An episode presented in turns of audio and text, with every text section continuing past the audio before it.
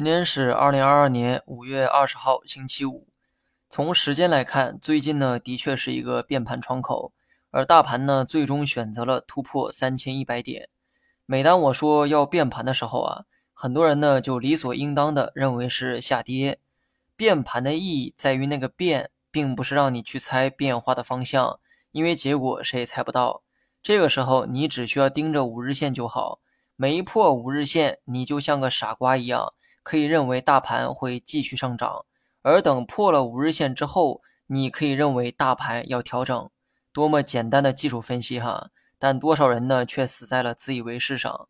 不要去猜大盘会不会跌破，而是相信你现在看到的结果就好。这才是技术分析的意义所在。相信现在的结果会延续到未来，这个是技术分析的假设之一。今天没破五日线。那你就认定今后它也不会破，把历史趋势做一个延伸，这就是你通过技术分析预判未来的方式。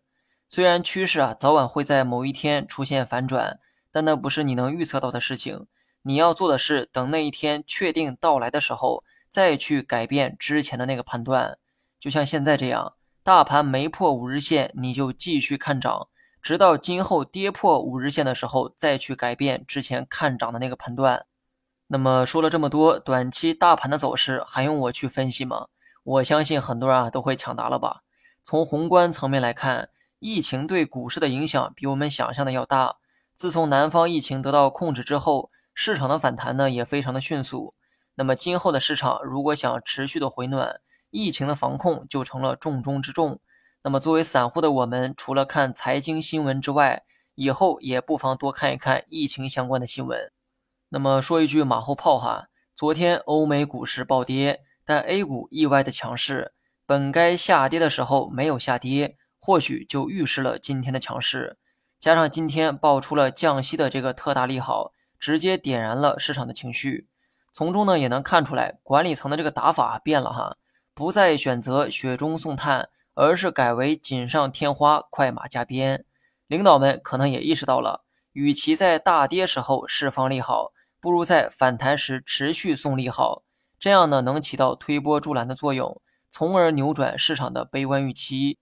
那么还是那句话，从长线来看，我非常看好今年大跌所带来的机会。